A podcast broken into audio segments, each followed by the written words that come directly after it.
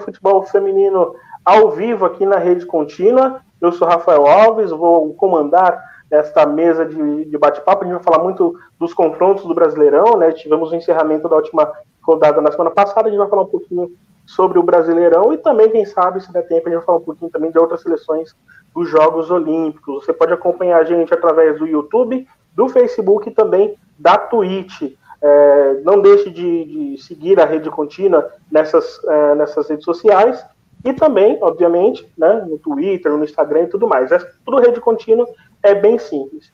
Aproveito para pedir você que já está online aí, já temos 16 pessoas online, todo mundo deixa um like, se puder compartilha, chama mais gente para a gente conversar bastante aqui. Você pode deixar um comentário, a gente, na medida do possível, vai tentar ler alguns, fechado?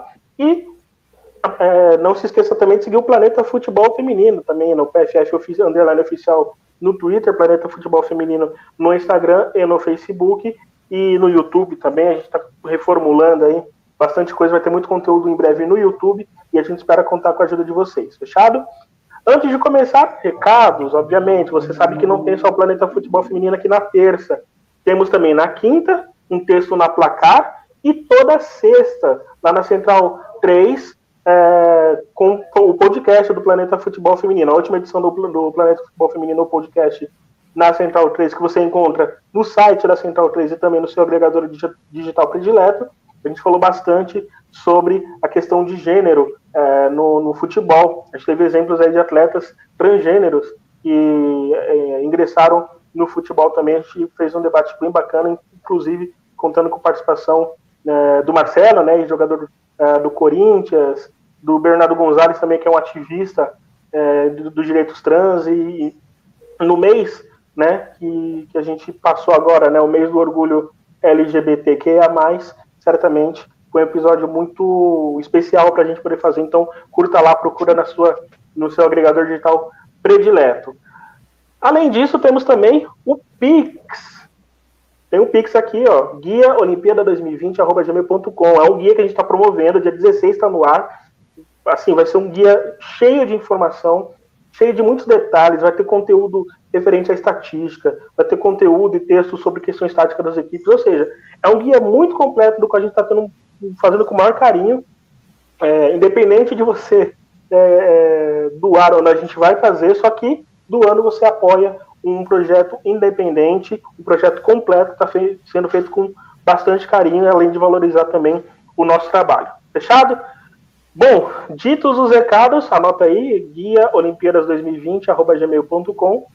Ditos os recados, eu queria dar aqui boa noite para os meus amigos do meu lado, é, do, desse lado, desse lado aqui, o Tiago Ferreira, nosso parceiro redator do Planeta Futebol Feminino, criador do De Primeira.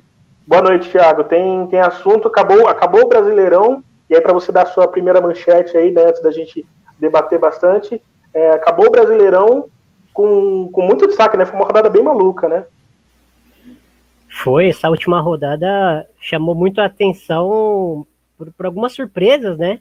É, lógico que, que a gente pode pesar também que as, algumas equipes ali já estavam, quase todas, né, do G8 já estavam classificadas e é diferente, né, você jogar classificado um, jogo antes do mata-mata, com risco de lesão, com risco de, de tomar um amarelo, enfim ou forçar um amarelo, né? Foi um jogo também onde a Ferroviária, por exemplo, uma rodada onde a Ferroviária, por exemplo, é, testou algumas jogadoras ali bem jovens, então foi uma rodada interessante nesse sentido, mas com, com muitas surpresas. Legal. E, no, e na nossa ponta. Errei, aqui tem que acostumar agora. Na nossa ponta direita, o ponto esquerdo aí da sua tela, a nossa a, a amiga Amanda. Amanda, é, você também viu o Brasileirão com bastante surpresa, inclusive bela camisa essa, hein? Bela camisa essa da Nigéria, estou à procura dela. Aceito presentes. é, a rodada do Brasileirão foi bastante especial, e eu honestamente achei especial por tudo que envolveu, né? A gente viu um Botafogo que eu não esperava que teria chances no final, né? E teve chance de, de se manter. A gente teve o Cruzeiro que jogou para cima do Santos, o Minas que quase surpreendeu o Palmeiras, enfim. Dá pra gente destacar um monte de coisa nessa primeira fase, né? Boa noite. Bom, boa noite, Rafa, boa noite, Thiago, boa noite a todos que estão assistindo a gente aí. Primeiro, queria só agradecer aí o pessoal que assistiu semana passada, o pessoal do chat, que não deu ali no final para agradecer o feedback, os comentários. E, bom, essa rodada foi uma rodada assim, a última rodada super emocionante. A gente viu as partidas, aí começa a pipocar gol de time que não necessariamente era o favorito na partida. E a briga lá embaixo, quente, é, para ver quem ia se salvar, a briga também pela última vaga, Kinderman e Flamengo ali, né? Então, assim, foi uma rodada bem, bem interessante, porque a gente viu equipes que não estavam brigando por nada no campeonato, fazendo jogos duros e emoção até o final. Legal, e aí já queria dar um beijão para a Aline, nossa Aline Calandrini, que está aqui com a gente também. Já já a Calan vai encher o saco dela para voltar para cá também. Calan, fica, fica ligeira. Boa noite também para Liciane. Liciane, prazer ter você aqui. Daqui a pouco ela tem o, o, programa dela também, né? No Facebook Fute Paulista. Ela vai, vai falar aí também. Logo depois que acabar aqui, se vocês quiserem, correm para a página Fute Paulista no, no Facebook. Tá lá a Liciane com, com a Vic falando sobre futebol é, masculino também, né, sobre a rodada brasileirão e também futebol feminino. Então, obrigado, Aliciane, pela participação. Temos o Luiz Felipe Pereira, temos a Mariana, Marina Nunes, olha eu falando o nome errado aqui, Ana Cristina Viana, né, me parece que, que a Amanda conhece. Tenho a sensação de que a Amanda conhece. É, Ranieri Medeiros, e é isso. Obrigado a todo mundo que está aqui. Não se esqueçam, deixem seu like, chama mais gente, compartilha, tá legal? Bom, vamos começar o programa falando do, do, dos confrontos que a gente vai ter na, só em agosto, mas a gente já vai começar a ter os nossos, os nossos devaneios agora. E lembrando, a gente vai falar sobre dois confrontos hoje, vai destacar dois confrontos nesse programa e outros dois na próxima semana também, para a gente poder é, expandir bastante aí uh, o, o, debate sobre eles, tá? Nesse programa, eu queria começar com o jogo do Corinthians e Havaí, mas diante das circunstâncias recentes, a gente vai começar com Santos e Ferroviária. E para isso, eu já vou lançar o bate-pronto de hoje com o Thiago e também com a Amanda. É... Tá na tela aí? Se não tiver, não tem problema. Não tá. Programa independente é assim, tá tudo certo. O bate-pronto de hoje, e eu vou começar com a Amanda, é a Tatiele que assinou com o Santos, né? É, o, o, que, que a Tatiele, perdão, a Tatiele no Santos é? Amanda completa a manchete e depois eu passo para o Thiago. Bom, para mim, a Tatiele no Santos é uma aposta muito interessante, mas ao mesmo tempo é uma aposta intrigante. Interessante porque é uma treinadora, uma das, uma das principais do país nesses últimos anos, né? Fez um, um bom trabalho pela Ferroviária, estava livre desde que saiu aí na Ferroviária.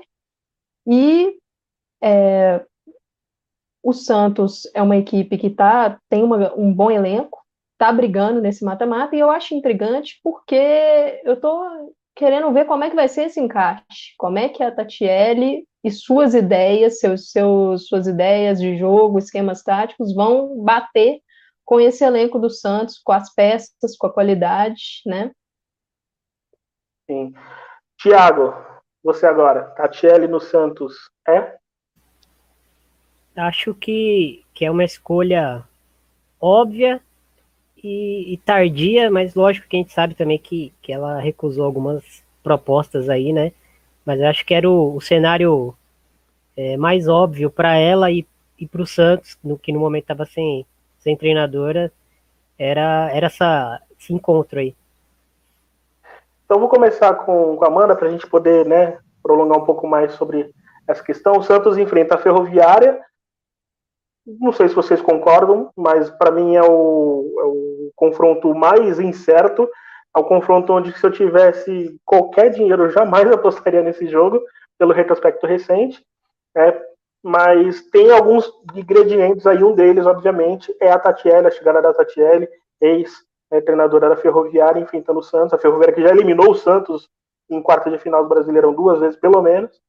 É, e aí, Amanda, que time é esse que a Tati espera? A Tati ela tem um, um perfil um pouco mais eu até citei isso na nossa reunião de pauta, um pouco mais, me recordo a palavra que eu usei, é, conservador, não na questão pejorativa, né, acho que é até um, um triunfo que ela tem, e o time do Santos vai um pouco na contramão disso, né? É, ela vai ter material humano para poder mexer o quanto quiser, mas também ela vai colocar a cara dela aí, né, Amanda?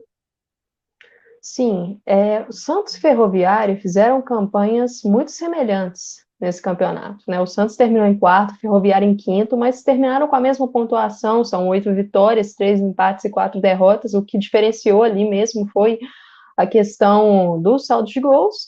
E assim, é igual você falou, Rafa, um confronto imprevisível. Né? A Tatiele é uma treinadora que assim, ela conhece o caminho das pedras no Campeonato Brasileiro é uma treinadora que conhece o mata-mata, ela teve boas experiências com a Ferroviária nos últimos anos. Então, esse ingrediente a mais, por ser uma treinadora que, que esteve nas últimas temporadas na Ferroviária, é uma treinadora que, querendo ou não, ela conhece algumas atletas lá do outro time, né, da Ferroviária, e isso pode é, ajudá-la também nesse processo.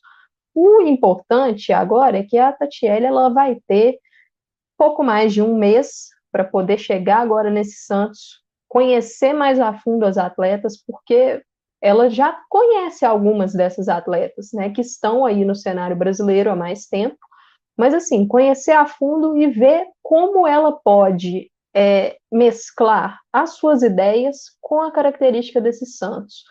O Santos, ele tem um elenco muito muito talentoso, são jogadoras que têm boa qualidade técnica, mas assim, é, até usando o, o vídeo que ficou muito legal que o Thiago fez, soltou nas redes do Planeta Futebol Feminino nessa semana, sobre a chegada da Datiele, e ele pode falar um pouco mais sobre isso, né? O elenco do Santos é um elenco desequilibrado. A gente viu isso ao longo do campeonato. É um elenco que tem muitas peças ofensivas, mas na parte da defesa são poucas peças. A gente via é, muitas improvisações aí nesse campeonato brasileiro. Tipo, a Fernanda Palermo, por exemplo, atuou como zagueira em algumas rodadas. Então, é isso a Tatiele vai ter que conseguir manejar. Só que é uma treinadora muito que ela consegue armar bons esquemas defensivos e isso é uma coisa que falta um pouco para esse Santos. Ela pode ajudar bem o time a tentar proteger um pouco mais, jogar o jogo de uma forma um pouco mais conservadora nesse ponto, mas conseguir mesclar, entendeu? Igual você falou, Rafa. A Tatiele, na Ferroviária, ela é, montou um time muito bom defensivamente, que saía bem nas transições, em contragolpes, só que agora no Santos, nem todas as jogadoras ali do ataque têm essa característica de talvez muita velocidade tal. Então, eu acho que é uma questão dela tentar encontrar esse equilíbrio. Vai ter um mês e pouco. Por isso que eu disse que eu estou intrigada, porque às vezes são estilos que se chocam um pouco com as opções que ela tem no elenco e com o estilo que ela, que, ela, que a gente costumou ver nos times anteriores dela entendeu? Vai, vai ser muito interessante ver como que o Santos vai chegar para essa partida contra a Ferroviária.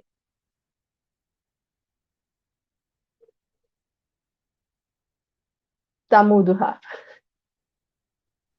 Tava demorando.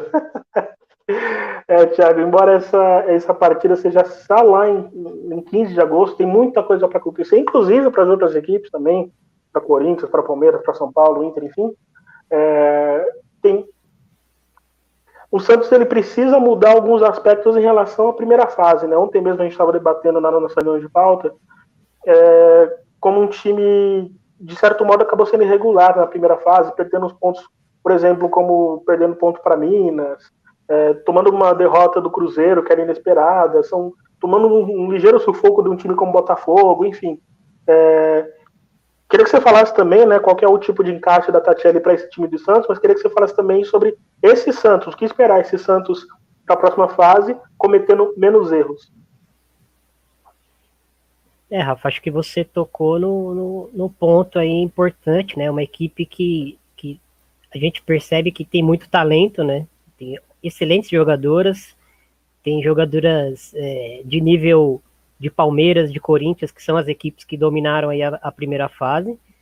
Mas é, acho que o primeiro problema que ela vai enfrentar, e talvez, é, não sei como as Sereias da Vilas vão, vão atuar no mercado, né? É, é, é uma equipe que tem pouca profundidade nesse elenco, né? É, tem uma defensora ativa ali, disponível no momento. Tem uma lateral é, direita que tá jogando na esquerda, tem uma lateral esquerda que vinha jogando na, na zaga. É, agora, tem a Maria ela, também que foi recuada. A Maria, que é, que é uma ponta direita, que foi recuada para lateral direita, enfim. É uma equipe que, que é, para mim, acho que faltou um pouco de, de, de, planejamento nessa montagem de elenco, né? Porque é, no decorrer da temporada veio a Soli, né? E a equipe já tinha aí é, centroavantes à disposição, e, mas não veio uma zagueira, não veio é, laterais, né? Quando a Maurini é, se desligou é, da equipe em Portugal, até se, se cogitou que ela poderia voltar para o Santos, mas ela acabou é, aposentando. E é uma equipe que precisa dessas peças, né? Apesar de agora entrar numa fase onde serão menos jogos, é, acho que o Santos é, vai precisar ter essa rotação e ter esse, esse backup, né? Até para ter jogadores que possam entrar e mudar o jogo. Do meio para frente, principalmente no ataque, tem muita, muita opção.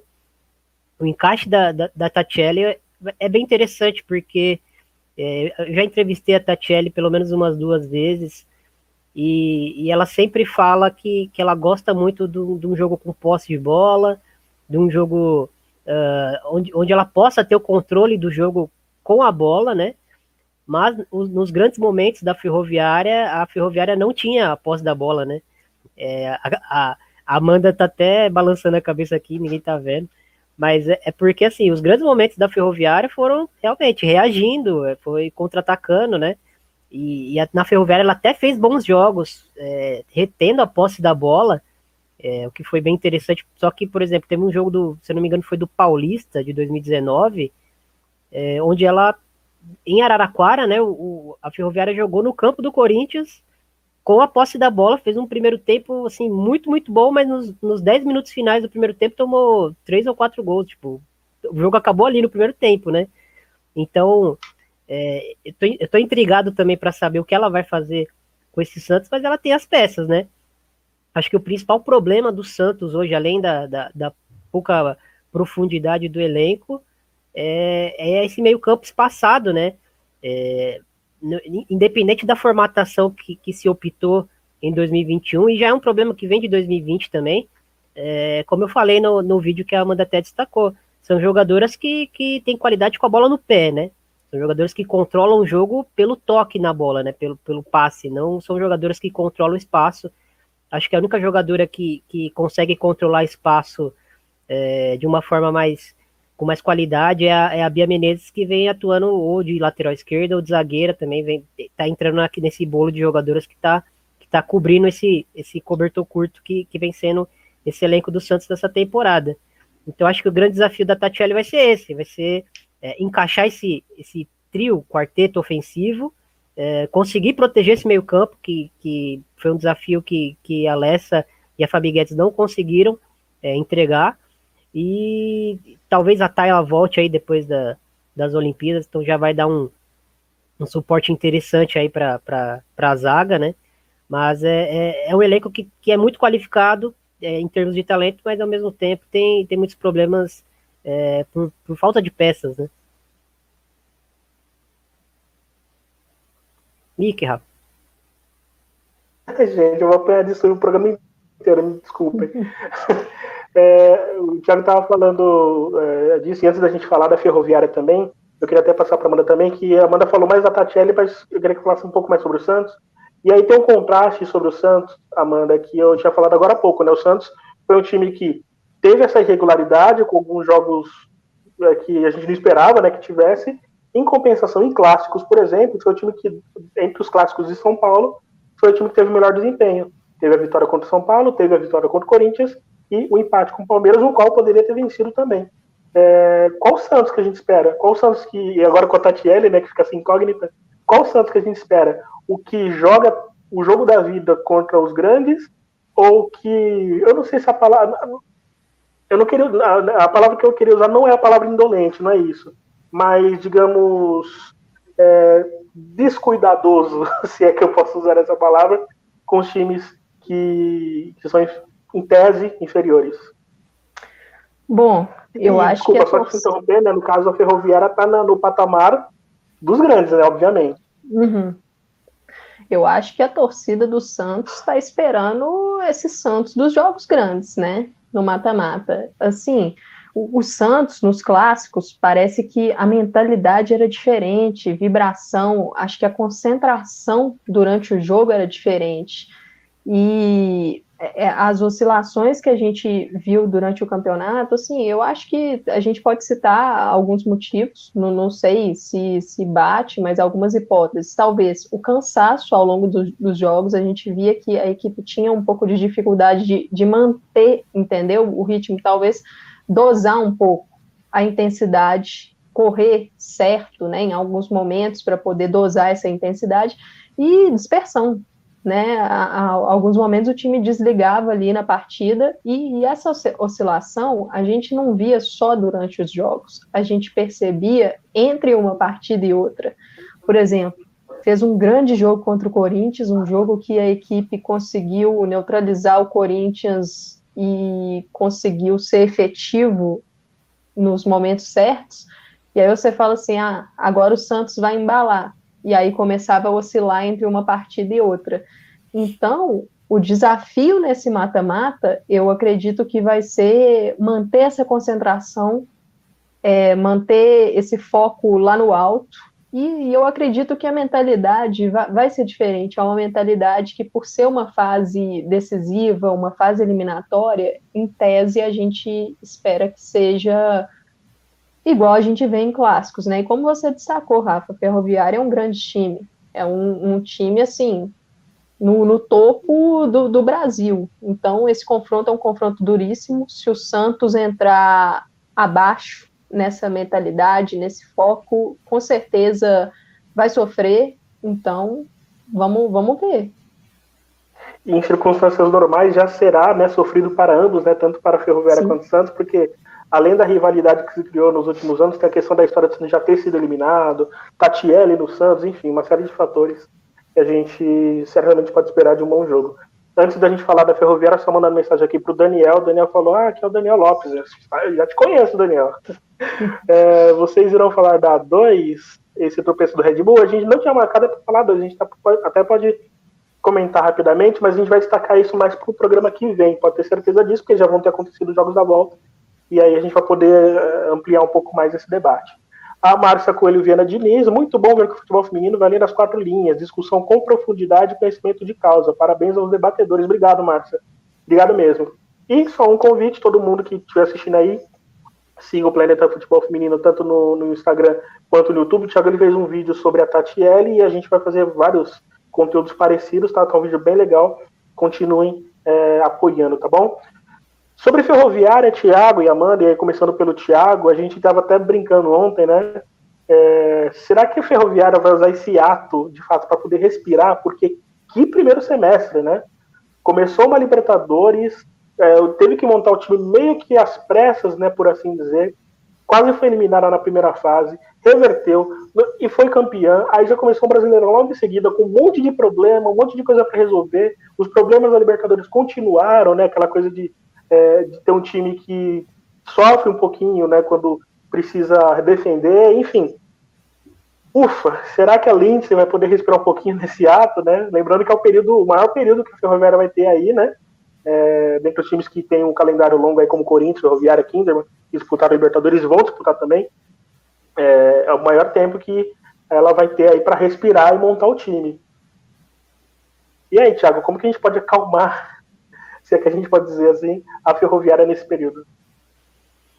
A ferroviária, ela teve todo esse histórico aí que você, que você traçou, né? De, de saiu da UTI da, da Libertadores para o título, depois começou esse, esse, campeonato brasileiro oscilando, né? Fazendo no, no começo do jogo. Desculpa te interromper, desculpa te interromper. É que você falou da, de sair da UTI eu lembrei agora que o Rafael está com a gente, né? O Rafael, torcedor é, da Ferroviária, é de Araraquara. E a gente brinca muito, né? Porque como ele, ele foi setorista da Ferroviária para Libertadores para o PFF, a gente brinca muito que a gente tinha uma, uma um centro de unidade móvel para ele, somente para ele, dentro da redação. E a gente cuidou bem do Rafael pelo visto, né? Então, só que você falou não tempo, eu comecei a rir sozinho aqui lembrando disso. Obrigado, Rafael, pela, pela participação. Zoco, que é o patrono de Araraquara aí. Quem, quem negar isso é porque não, não conhece. E, e a Ferroviária, acho que, que teve esse, essas oscilações né, durante a temporada. É, vejo, eu particularmente, né, vejo um, um, problema ali na lateral direita. É, tem a, a, Carol Tavares que melhorou até durante a temporada, acho que principalmente na Libertadores ela estava é, um pouco fora ali de, de, de sintonia. É, no final do ano passado, desculpa, ela estava um pouco fora e não começou a temporada também. Na Libertadores ela acabou sendo testada como uma, uma, uma meia mais avançada ali pelo lado direito, né? E, e, e até foi, foi quando a Ferroviária acabou achando o seu encaixe ali, né? Rumo ao título. É, mas a lateral direita é um problema, porque o jogo do, da, da, Ferroviária fica muito condicionado no, no lado da barrinha, é, que faz essa dobradinha aí, geralmente com, com a Aline Milene. É, às vezes a Lurdinha também joga pela esquerda, cai por ali. Mas o jogo fica muito condicionado pela esquerda da, da, da Ferroviária, pelo menos na minha visão. E até, é, até uma similaridade com, com a nossa seleção, né? Que a gente vive debatendo. E, e quando esse lado esquerdo é, é neutralizado, a Ferroviária tem dificuldades de, de conseguir atacar pelo outro lado. Lógico, a, a Mona Lisa fez até gols aí na temporada, né? Mas ela é uma lateral que, apesar dela bater muito bem na bola, ela não é uma lateral de força, né? Que, que é aquela lateral que vai no fundo toda hora, que volta, que, que tem aquele pulmão, né? Ela é uma jogadora muito mais técnica, muito mais de, de, de receber a bola no pé e, e construindo é, através de passes curtos. E me parece que esse time da Lindsay é, vem tentando é, ter uma, uma identidade um pouco mais uh, agressiva, né, digamos assim, uma equipe que, que pressiona alto, tenta roubar a, a bola perto do gol adversário e joga muito distante do seu gol, né, joga muito avançada, é, logo por isso também optou por, por ter zagueiras mais velozes nessa temporada, né, a Analice acabou ganhando espaço e principalmente a Yasmin, que, que, que é uma, uma zagueira que tem muito futuro aí, e acho que, que ela veio tentando desenhar essa equipe é, mais ou menos com essa ideia, né? Uh, teve alguns, alguns, alguns percalços, até por, pelo meio campo ali não tá encaixando tanto, né? Ficar um pouco espaçado também quando essa, essa pressão subia, o meio campo acabava dando um pouco de espaço é, e o adversário conseguia sair por dentro e depois achar uma bola em velocidade nas costas da, da defesa da Ferroviária.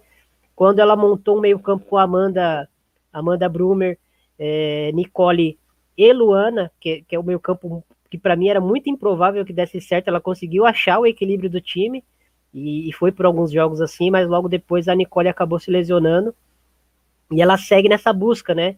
É, testou a Duda, testou a Rafa Mineira, enfim.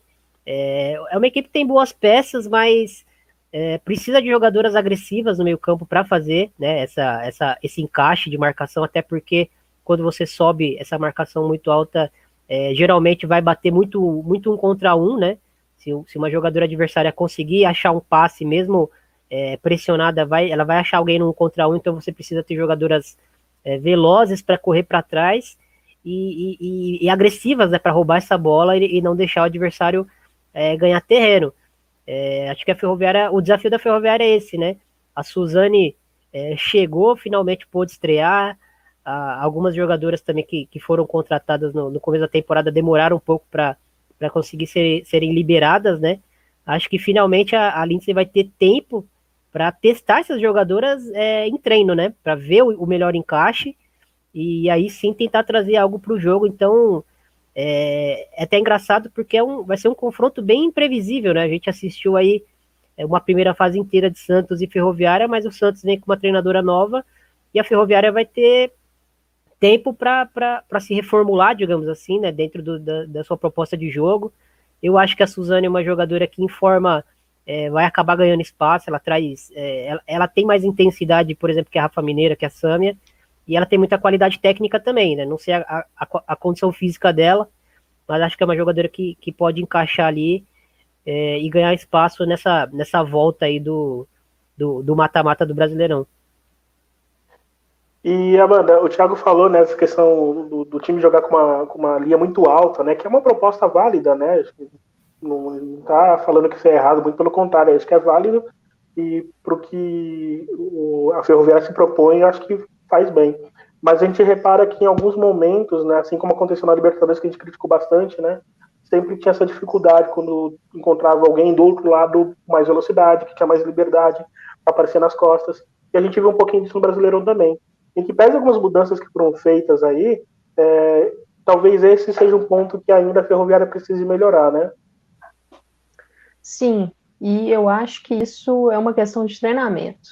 Você precisa treinar, é uma questão de posicionamento, não só da linha defensiva, mas é, o posicionamento ele começa lá na frente, porque a marcação, o sistema defensivo mesmo, ele começa lá no atacante. Então, se você tem um, um, sistema desequilibrado, você faz uma pressão errada lá na frente, se o seu setor de meio campo está mal posicionado, a sua defesa acaba ficando exposta. E a gente percebeu isso na Libertadores, algumas jogadas que a gente via atacantes das, das outras equipes aproveitando o posicionamento da, da defesa da ferroviária pronta para receber uma bola em profundidade. E aí vem a dificuldade de, da, da sua zagueira ter que correr para trás.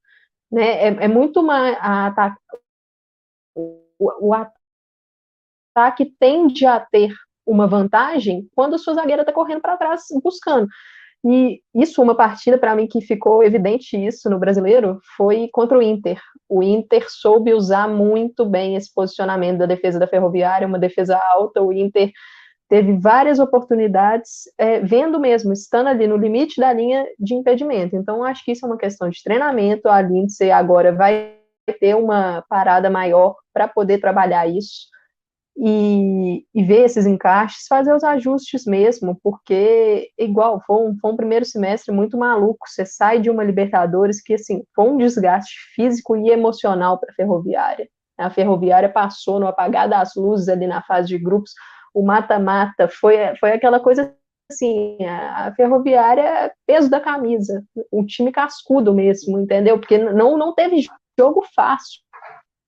É, era só emoção, desgaste o tempo todo e conseguiu conquistar um ótimo título, mas aí você já cai no brasileiro, você não consegue nem assimilar o que, que aconteceu, e nisso vai. E aí também teve questões de lesão, Nicole, tem a, a lesão muscular da sua shore, então não, não sei como que tá essa questão, mas vai ter um tempo aí para poder recuperar, e como a gente tinha destacado antes no Santos, o Santos tem peças ofensivas muito interessantes. Então, esse ajuste defensivo é fundamental para a Ferroviária no mata-mata contra o Santos, é fundamental.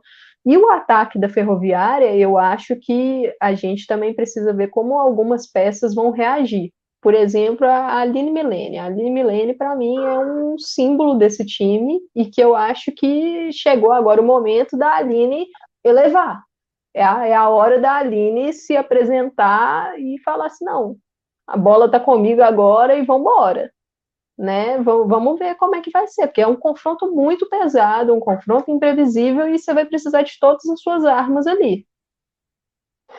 E acho que vale a pena destacar também, né, com todas as críticas que eventualmente possam, poderiam surgir sobre a Aline Milene, principalmente no começo da temporada, em todas as situações, desde a Libertadores, ela colocou, ela assumiu uma responsabilidade, né?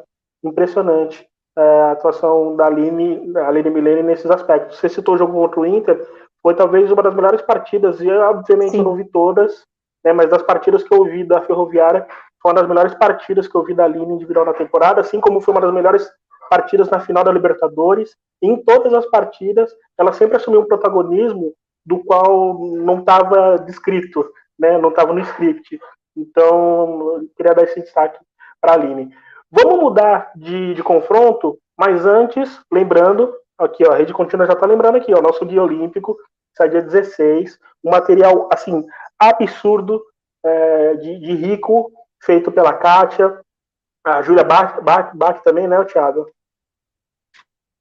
Júlia, Júlia Bach, enfim, uma turma aí, a Amanda deve estar no meio também, que a Amanda é impressionante, está em todas, talentosa demais que essa menina, o Thiago também, enfim. Quem puder, cara, quem puder, tipo, doar, participar com doação, qualquer valor, fique tranquilo, tá? De um real a qualquer valor, aí está o e-mail guiaolimpíada2020.gmail.com. É, é um trabalho que, independente é, de doação, vai sair, mas como se trata de um trabalho independente, do qual a gente demandou tempo que a gente não tinha para poder fazer isso, é, se puder ser recompensado por um como por ser um canal independente, coisa do tipo, a gente agradece bastante. Se você não puder, não tem problema, apenas compartilhe isso e quando sair o guia, compartilhe bastante o guia também. Fechado? Vamos falar agora de Corinthians e Havaí. E aí, amigo?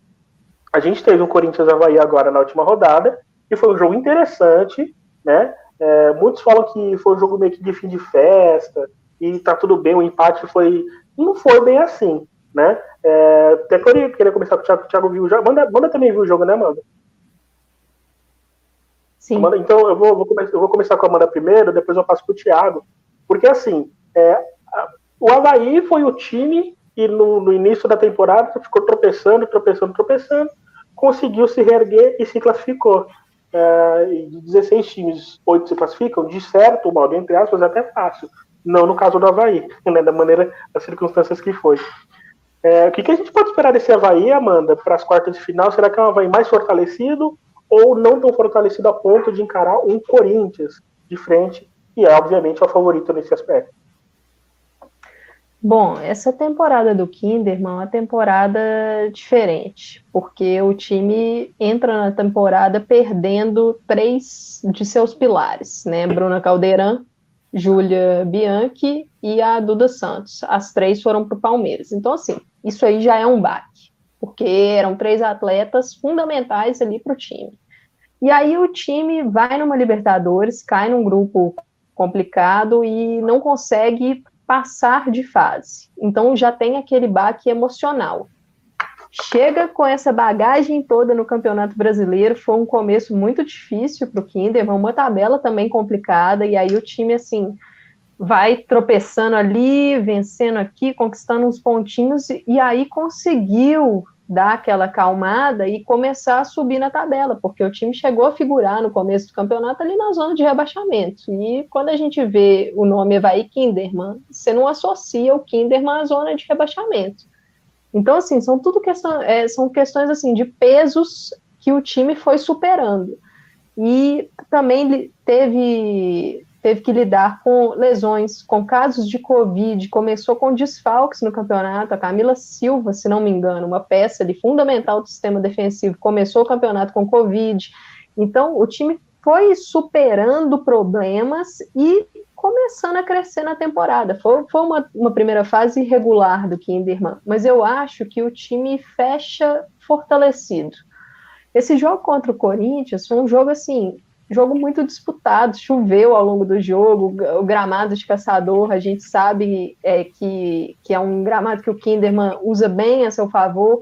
Então, apesar do Corinthians não ter ido com todas as suas jogadoras, as jogadoras convocadas para a seleção não foram para essa partida, eu acho que a equipe do Kinderman não está olhando para esse ponto, entendeu? A equipe do Kinderman está olhando, ó, a gente saiu na frente, levamos um empate num chute assim de rara felicidade da Grazi, fizemos um jogo competitivo com o Corinthians e nada impede que a gente chegue no mata-mata e faça frente também.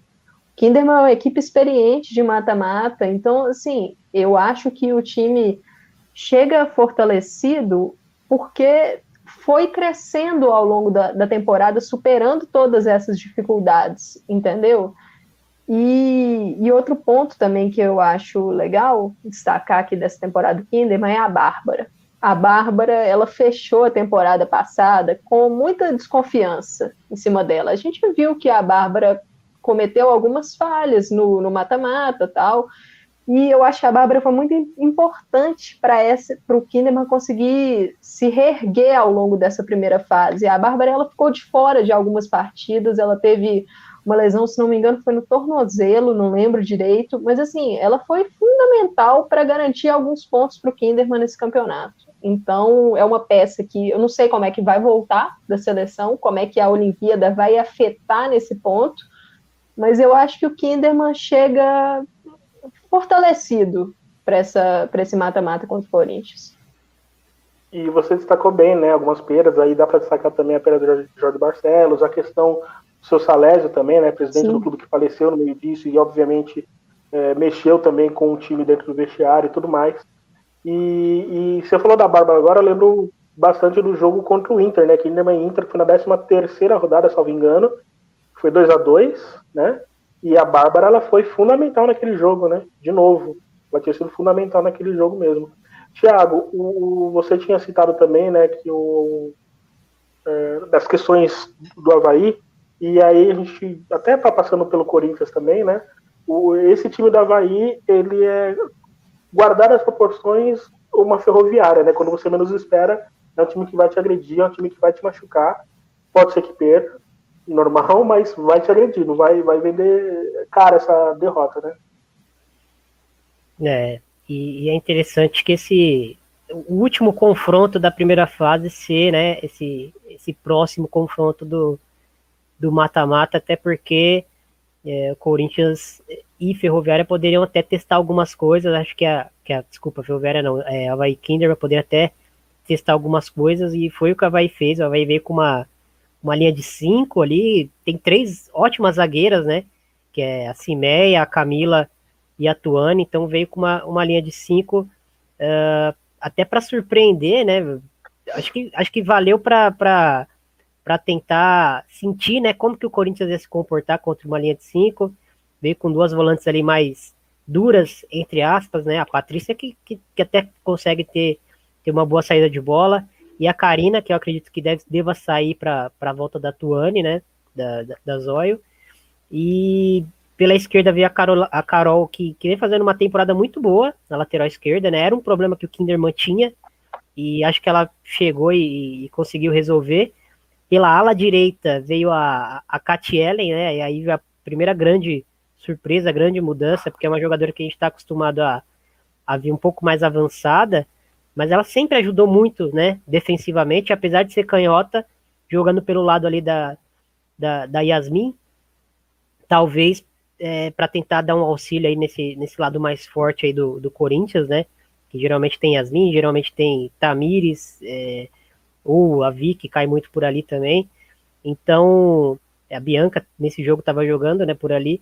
Então acho que, que, que, que tentou armar o time num 5-4-1 para acho que foi meio que um, vestibular mesmo do que vai do que vai acontecer nesse mata-mata, né?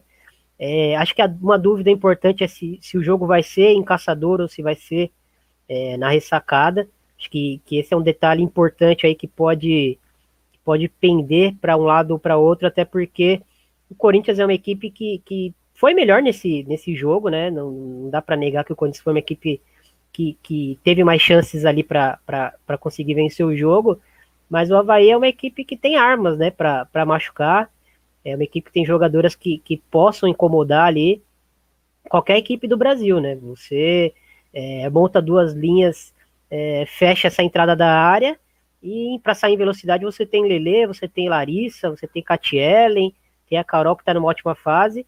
É, achei também interessante o posicionamento da, da Gabi Soares, né? Que no ano passado, no Santos, vinha sendo uma das interiores, né? Uma, uma, uma meio-campista que, que joga por dentro, como uma volante que sai para o jogo, né? Como o brasileiro está acostumado. Eu sempre vi ela como uma segunda atacante, porque é, eu sinto que ela, que ela rende mais ali na entrelinha mesmo, e mais próxima do gol. Ela acha muito passe para gol, pifa muita bola para gol. E particularmente nesse jogo, né? Ela, ela jogou quase como uma falsa nove ali, né? Ela ficou ali, é, ela sozinha no ataque ali transitando, né? Sem muita obrigação é, defensiva. E quando a equipe roubava a bola, ela, ela já ela vinha participar dessa, dessa construção, mas já para tentar achar alguém em velocidade é, entrando pelos lados, e tinha muita velocidade pelos lados. Então, é, até essa formatação com, com duas alas e três zagueiras permite que, que as duas alas subam ao mesmo tempo, né? Então, é, obriga que a equipe adversária tenha um, ajuste é, defensivo ali diferente também. Acho que surpreendeu um pouco o Corinthians, sim. É, se voltar a acontecer no próximo jogo, talvez já não seja tanta surpresa assim para o Corinthians, né? Por já ter enfrentado é, essa versão do Havaí Kinderman, mas foi uma versão do Havaí Kinderman é, bem interessante que, que incomodou o Corinthians. E, e, como eu falei, é uma equipe que compete, né? Independente do, do, de ser um jovem treinador que assumiu agora, um treinador da região, é, mas ele conhece as jogadoras, né? Ali Napoli e Kinderman é praticamente a mesma coisa. Ele conhece as jogadoras e, e conseguiu armar um, um, um, uma experiência interessante ali para enfrentar o Corinthians, que talvez seja o que o Corinthians vai enfrentar aí nesse, nesses próximos dois jogos do mata-mata. Quem tá com a gente aqui é o Duga, né? Ele falou: quero saber quem foi que zicou aquela cobrança de falta da Yasmin. Foi bateu tempo, no pé né? da trave, é, bateu no pé da trave e Cruzou. saiu lambendo não, não entrou. Foi no primeiro tempo. o Duga, inclusive, que faz ótimos conteúdos, né? Sobre o Corinthians e sobre outros times também, bem interessante. Duga SCP Scouts, sigam lá no Twitter, vale a pena. Camila Vila Real falando, né? O Corinthians entrou com preguiça, de bom mesmo, só a ambulância que chegou atrasada e o golaço da Grazi. Além dos aplausos da Paulinha, e é, a Paulinha hoje saiu, né? Deixou o clube. É... A Paulinha, ela é meio que um. Não sei se vocês vão concordar comigo, mas eu acho que ela é meio que uma reserva de luxo, né? Uma reserva que caberia em muito time da Série A, né? Como titular. Eu tô, eu tô exagerando.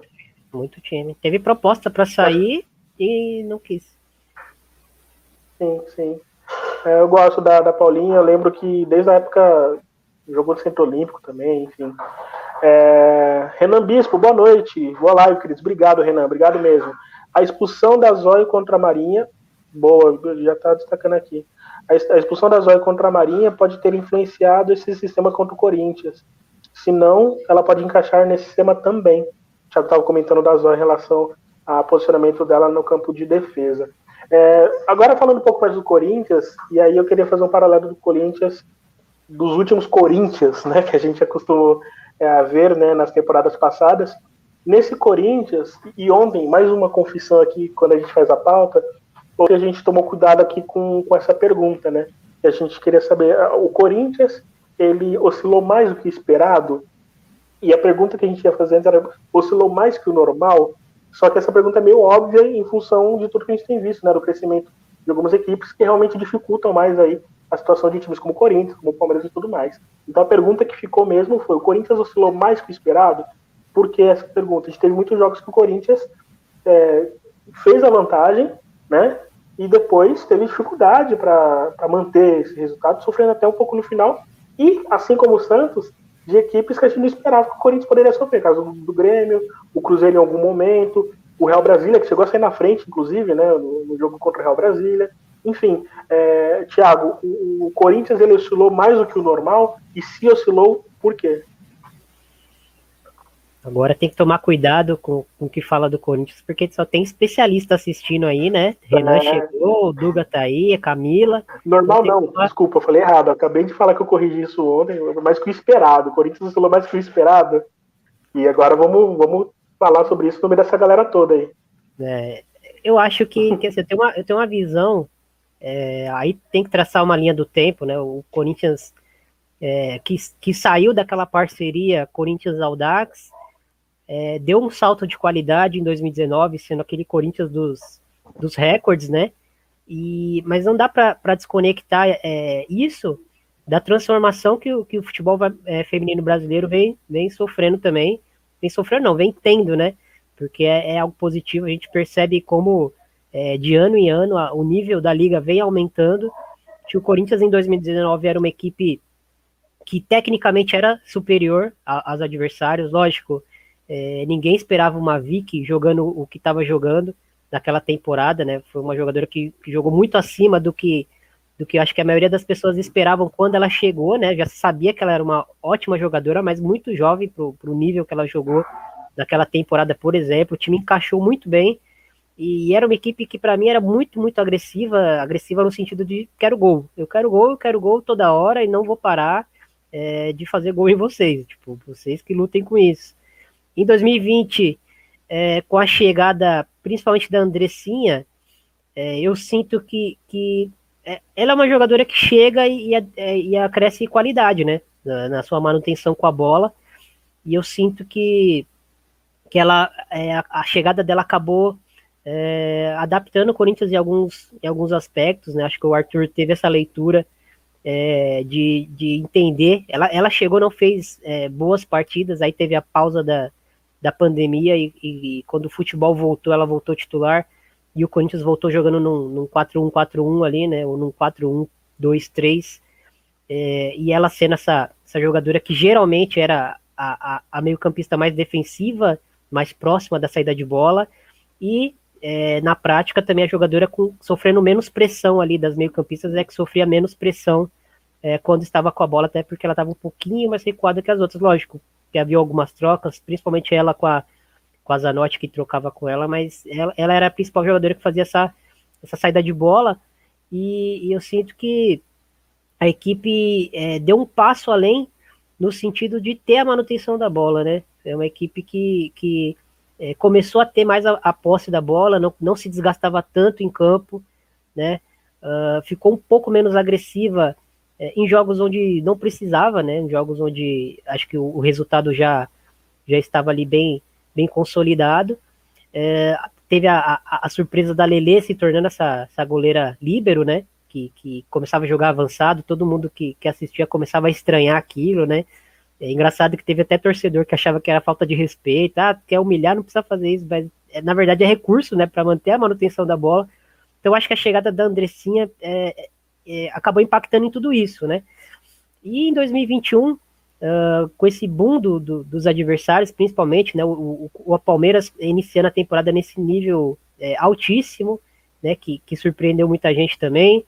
Uh, o Santos, que apesar dos problemas, é uma equipe que individualmente tem muito recurso. O São Paulo, sinto que também deu um passo além, melhorou. Né? Não, talvez não melhorou tanto quanto o Palmeiras de uma temporada para outra, mas eu sinto que o São Paulo é uma equipe mais sólida. Aí já tem os adversários tradicionais, Ferroviária, o Grêmio melhorou bastante, o Inter sempre perigoso. Então eu acho que, que é, as equipes que subiram de divisão também muito melhores que, que as equipes que caíram, assim, com, com mais recurso, mais competitivas, né? E então eu sinto que, que essa, essa oscilação que a gente vê uh, no Corinthians é, é, reflexo, na verdade, de, um, de uma liga que está cada vez mais forte, né? Eu não sinto que o Corinthians se enfraqueceu. Realmente não sinto. Acho que é uma equipe que, lógico, uh, teve alguns problemas quando a Lele saiu, né? Para achar essa goleira novamente, porque ela, como goleira, acabou se tornando uma peça-chave é, até para a equipe conseguir sustentar é, a Andressinha em campo, que é uma jogadora que precisa que a equipe tenha mais a posse da bola, porque é, é onde ela consegue ser, ser a, a Andressinha no seu melhor, né? E a equipe de 2019, quando a gente olha para trás, era uma equipe que, que vencia muito duelo, que pressionava muito. É, a Andressa vem fazendo isso, mas não é o jogo dela, né? A gente percebe na seleção que, que não é o jogo dela. O jogo dela é ter a bola no pé e organizar e, e achar esses passes é, em progressão. Então eu acho que, que o Corinthians teve uma, uma oscilação, mas não, não acho que, que é uma equipe que, que oscilou para pior, né? Digamos assim, não é uma equipe que vem piorando de uma temporada para outra. Eu acho que os adversários sim é, melhoraram muito o nível da liga em si, melhorou muito e, e o Corinthians é, vem sendo mais desafiado em 2021. Exigiu mais do Corinthians, né? Eu queria seguir essa mesma linha de raciocínio também para Amanda e também Amanda, já falando partindo aí para nossa é, nossa reta final também. É, no caso do Corinthians, existem aí as possibilidades. Tem a Crivellari, né, que inclusive até a Camila Villarreal falou assim, aproveitando a pauta com a saída da Paulinha, caso a Crivellari saia, o Corinthians receberá algum dinheiro de transferência, já que os vínculos delas iam até o final do ano, é difícil saber, ô Camila, porque no, o Corinthians, na verdade, nunca se posicionou falando que a, a, a, a Giovana de fato ia ser do Corinthians, né? Mas há, de fato, sim, um, um movimento ali por parte da atacante, que talvez não continue no Corinthians, é difícil saber em que circunstâncias que ela vai sair. E aí, já passando a bola também para Amanda, tem a Crivellari, tem a questão da Adriana que está na seleção e pode ser valorizada dependendo do que apresentar. O Corinthians pode sofrer nesse ato também com essa questão de perda né, de, de, de peças importantes. Eu citei duas que fazem muita diferença no setor ofensivo do, do Corinthians. Né? É, Hoje a Paulinha anunciou a saída, então assim, é uma perda de um elenco de apoio, mas é uma perda importante. Aí temos Crivellari, que aparentemente recebeu algumas sondagens ou propostas e o clube deixou ela livre para poder ver essas propostas. A questão da seleção, eu acho que é uma questão importante, não só por proposta, por pensar que alguma atleta vá se valorizar como a Adriana eu acho que a questão da seleção também tem outros fatores. O fator anímico, a gente não sabe qual vai ser o resultado do Brasil e o fator anímico. Ah, um resultado muito bom, a atleta chega com uma moral alta. Um resultado muito ruim, não sei, ou não satisfatório, a moral pode chegar baixa, porque o Corinthians tem atletas importantes na seleção. É Érica, é Andressinha, é Tamires, é Adriana, e outro fator, o desgaste e a lesão. Como que uma Érica, que tem problemas de lesões, vai voltar para esse mata-mata no Corinthians? A gente não sabe, e, e, tudo pode acontecer. Então, a seleção é um fator que pode afetar o Corinthians nesse mata-mata, de diversas formas. E, e, essa questão aí que o Thiago falou, concordo também, que eu acho que o nível da liga cresceu, e o Arthur, ele vai fazendo os ajustes dele, e ter esse tempo sem as jogadoras de seleção para treinar é, é uma faca de dois gumes. São outras atletas que vão tentar se apresentar ali e mostrar, não, eu estou aqui, eu posso suprir essa lacuna, ou também o fato de, ah, vamos ficar mais de um mês sem nossas jogadoras fundamentais aí, como é que nós vamos trabalhar já pensando nesse mata-mata? É uma, uma questão assim, a Olimpíada eu acho que é um fator que, que pode influenciar, sim, esse mata-mata do Corinthians, e outro ponto que eu queria tocar, eu acho que talvez questão de oscilação, acho que não uma oscilação, mas o Corinthians eu percebo que às vezes ele faz um placar um pouco mais confortável, e aí na segunda etapa ele dá uma dispersada, abaixa um pouco o nível, e aí em algumas partidas que o placar estava mais certo, levou um sufoco no final, acho que foi assim com o Grêmio, assim com o Cruzeiro, talvez, e no mata-mata, isso aí não pode acontecer. Isso não pode acontecer, porque qualquer golzinho que você tomar ali, apesar de eu achar que o Kinderman tem um problema com efetividade, que isso eu percebi desde a Libertadores ali, que o Kinderman tem um problema, cria chances, mas às vezes desperdiça finalização, no mata-mata você não pode ficar disperso, sua concentração tem que estar o tempo todo, você tem que fazer o placar e pronto, acabou. Então, assim, vamos, vamos ver como é que isso vai afetar a equipe do Arthur Elias. É, você falou certo, porque se no, no caso do mata-mata, né, são dois jogos. Se no primeiro jogo você abre 3 a 0 e toma um 3 a 2 no final, né? O time que fez o segundo gol, para ele tá 0 a 0 né? Para ele tá entra no jogo de novo. E o Corinthians não pode se dar esse luxo por tudo isso que a gente falou agora há pouco. Bom, vamos para a nossa reta final. Hoje a gente vai conseguir concluir uma hora de programa, quem diria? Eu queria pedir que o Thiago desse os destaques finais dele. Thiago, lembrando que o Thiago semana que vem está com a gente novamente. E a Amanda também, tá? Então, é, acostumem-se com essas três fuças aqui na telinha de vocês. Thiago, boa noite. Obrigado mais uma vez por ter participado. Tá mutado. Ah, acho que só eu. Tá 2x1, um, hein? Tá 2x1. Um. 2x1, um. vamos lá, conta aí, time. É, não, prazer, Rafa, tá, tá com você aqui, efetivando agora oficialmente a Amanda aí, a pedido do, da torcida, do público. É, os telespectadores pediram, a gente é, fez esse pedido para ela, ela aceitou. Tá aí com a gente agora. Acho na porta da, da, da, redação do Planeta Futebol Feminino, impressionante. Né, qualidade. E, e, é isso, Rafa. Acho que, que é legal a gente é, destacar esses dois jogos aí. Acho que vão ser jogos é, bem interessantes, né? Corinthians é, ainda é o favorito a, a, ao título, né? Mais um ano em que o Corinthians ainda é o favorito ao título. Mas acho legal a gente perceber que, que existem outras equipes. Fez um jogo duríssimo contra o Palmeiras, é, foi surpreendido pelo Santos na Vila.